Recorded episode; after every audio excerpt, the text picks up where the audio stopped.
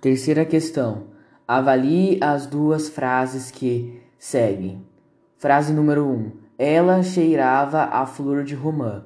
A antes do flor é com crase. Frase número 2. Ela cheirava a flor de romã. O A antes da flor é sem crase. Considerando o uso da crase, é correto afirmar que 1. Um, as duas frases estão escritas adequadamente, dependendo de um contexto. 2. As duas frases são ambíguas em qualquer contexto. 4. A primeira frase significa que alguém exalava o perfume da flor de romã. 8. A segunda frase significa que alguém tem o perfume da flor de romã. 16. O A da segunda frase deveria conter o acento indicativo da crase.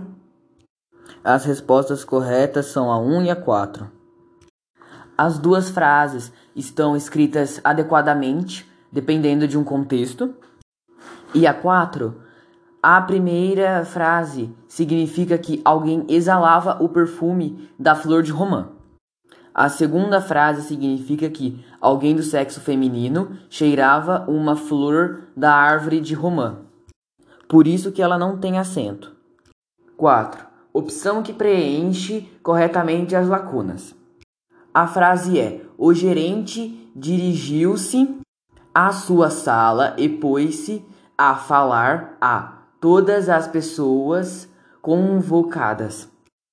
A. Os três As têm crase. B. O primeiro A sem crase e o restante com crase. C. O primeiro A com crase e o restante sem crase. D. Os dois primeiros A sem crase e o último A com crase. E. O primeiro A com crase, o segundo sem crase e o terceiro com crase. Explicando a questão, o gerente dirigiu-se à sua sala. Antes de pronomes possessivos, o uso da crase é facultativo. Ou seja, pode ou não ter o acento da crase. Pôs-se a falar.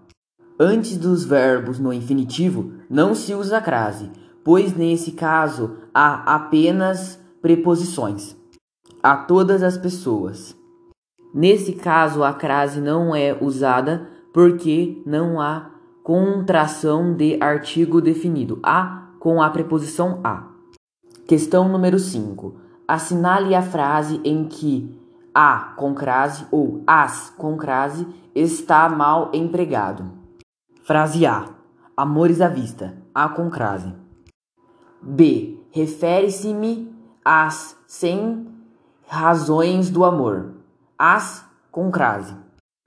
C. Desobedeci às limitações sentimentais. As com crase. D. Estava meu coração a mercê das paixões. A com crase. E. Submeteram o amor a provações difíceis. A com crase. A alternativa incorreta é a E, porque submeteram o amor a aprovações difíceis.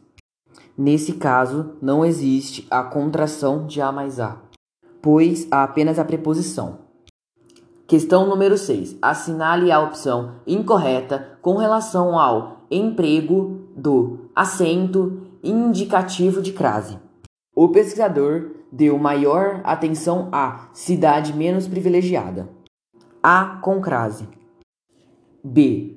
Este resultado estatístico poderia pertencer a qualquer População carente. A com crase. A com crase. D. A verba aprovada destina-se somente àquela cidade sertaneja. Aquela com a com crase.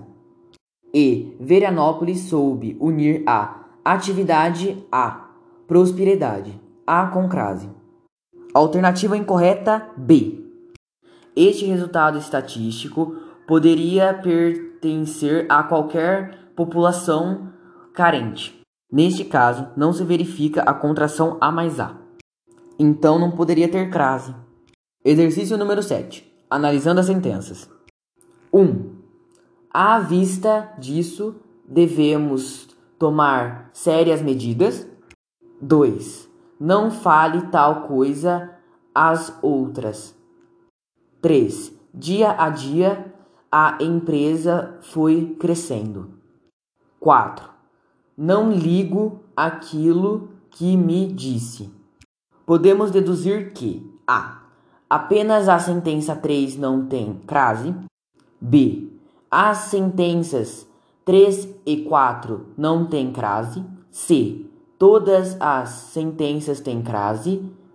D. Nenhuma sentença tem crase. E. Apenas a sentença 4 não tem crase. A resposta correta é a alternativa A. Apenas a sentença 3 não tem crase. A frase é: dia a dia, a empresa foi crescendo. As palavras repetidas elas não são craseadas. Nesse caso, o dia a dia. Questão de número 8. Indique a opção em que o sinal indicativo de crase está corretamente usado.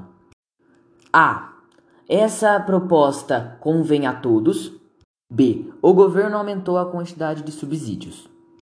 C. A empresa considerou a oferta inferior à outra. D. Ele está propenso a deixar o cargo. E. Não vou aderir a modismos passageiros. A resposta correta é a C. A empresa considerou a oferta inferior à outra. Esta é a única alternativa que ocorre a contração da preposição a mais artigo a.